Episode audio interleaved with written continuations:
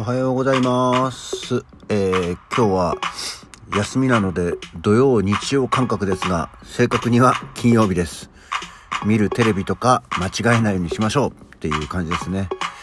なんかね、ちょっとね、朝からチックショーって感じで起きました。じゃあ、よろしく。はい。改めましておはようございます。9月23日の金曜日、午前7時20分、起き抜けラジオ西京一でございます。あのさ、いやもう、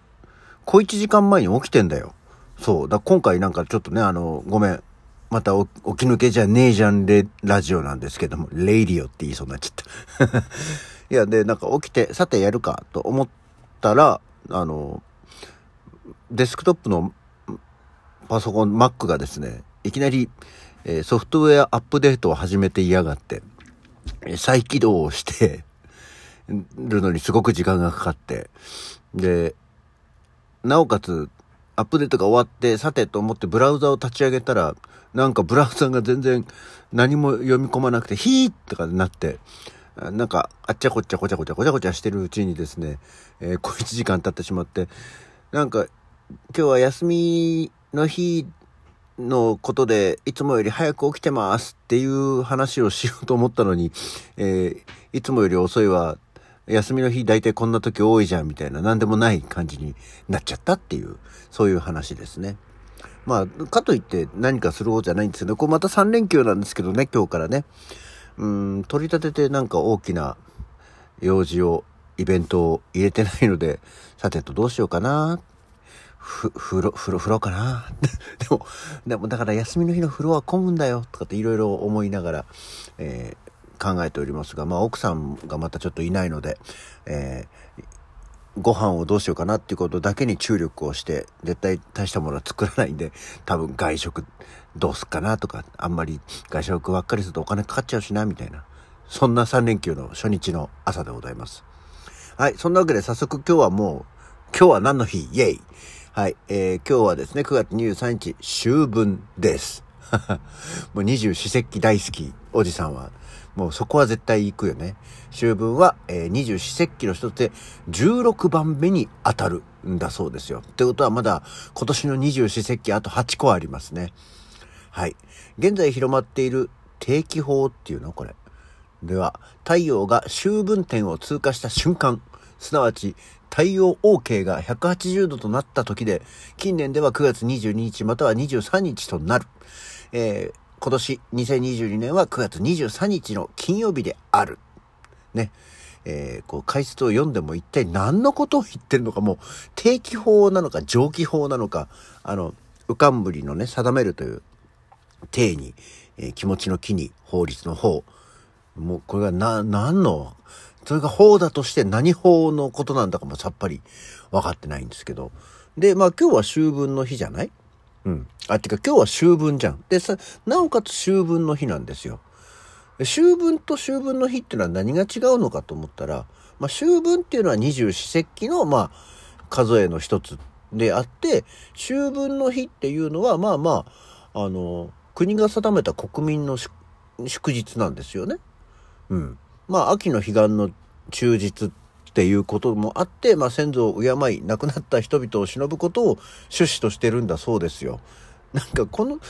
このラジオで大体季節の話を絡めると、なんか、先祖を敬いみたいのが多くなってるなとは思ってますけど。で、まあ、秋分の日っていうのが一応その、えーまあ、昼と夜の長さがね、同じになる日って言われてるんですけど、実際は昼の方が若干長いって書いてあって、え、本当にそうなの？と思ったら、今日の日の出が5時30分。で、日の入りが17時37分。ああ、まあ確かに。確かにちょっと長い。7分だけですよ。もう12時間7分になっちゃいました、昼が。ね。っていうようなことが、へえっていう。まあここはちょっとへえっていうとこだと思いますけどもね。まあ二十四節気の一つ秋分の日を、えー、何？これは戦前、戦争前の旧祝祭日では大祭日の一つ。もう何もかも読んでてもさっぱりわかりませんけど、まあ、そんなことなんだそうですよ。で、従来は9月15日だった国民の祝日、敬老の日がハッピーマンデー制度と呼ばれる祝日法の改正により、2003年から9月の第3月曜日という日に移動されたと。で、これにより、同日、敬老の日、秋分の日で4連休となる場合があって、まあ、シルバーウィークと、えー、敬老の日も交えてシルバーウィークと言われることがありますよっていうことですけど、まあ、今回はね、なんか、先週なんとなく3連休、で、今週なんとなく3連休っていうことで、なんかまあ、微妙なシルバーウィークでしたけどね。まあ、で、お天気がまたさ、今一つよね、この秋雨前線が活発と言いつつも、雨っていうことじゃないんだけど、なんか、あの、台風、ね、先週の台風があってから、なんとなく、どんよりというか、もんやりとした、あの、天気が続いておりますんでね、秋晴れっていう感じがなくて、なんだったらもう寒いね、寝てると。本当に。あの、おかげで鼻水がよく出ますよ。あの、鼻炎の季節っていうかね、多分これ寒暖差で出てくるんだろうけどね。あの、シャバシャバ系ですよ。今さっきまで、ラジオ始める前まで鼻にティッシュ詰まってましたけど、なんとか水分を取り終わったので、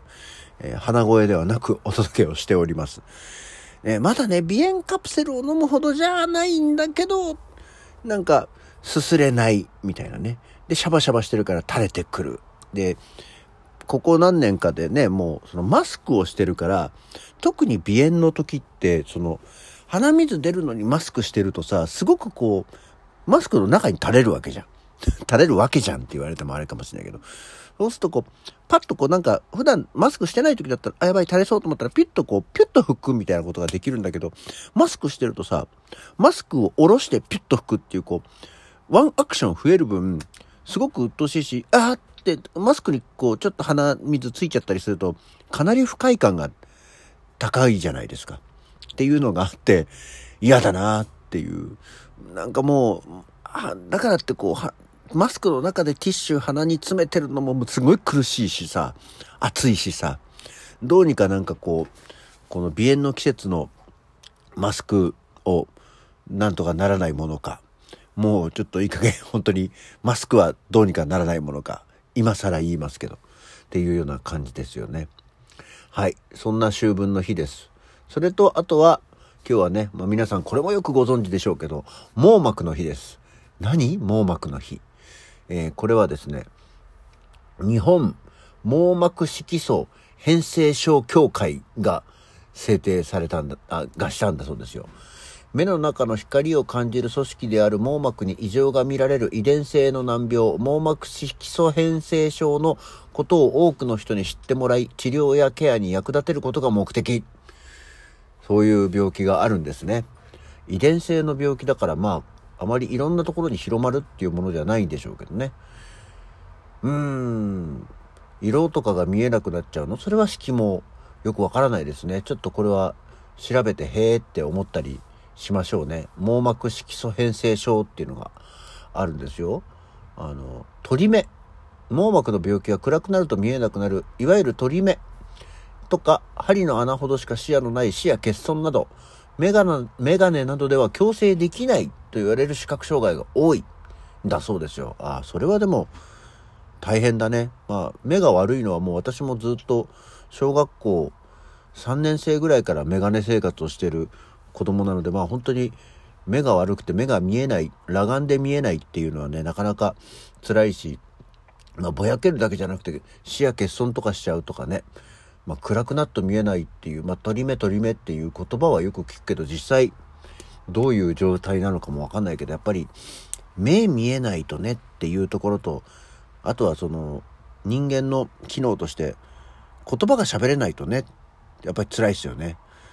毎日ラジオをやってる好みとして、あとお芝居をしていたり、コールセンターとかで仕事をしていたり、とにかく喋ることに関しては、まあまあ、人よりちょっといいんじゃないかと自負している自分としては、喋れなくなったらおしまいだなまあ、お芝居自体はなんとかパントマイムとかで 頑張ろうとかは思ったりしますけどね。ラジオできなくなるじゃんね。ラジオパントマイムでやったらどうなるか今度一回やってみようか。絶対30秒で飽きると思うけど、お互い。そんなこともふと思ったりはしますね。で、えー、もう一つは今日は美味しい小麦粉の日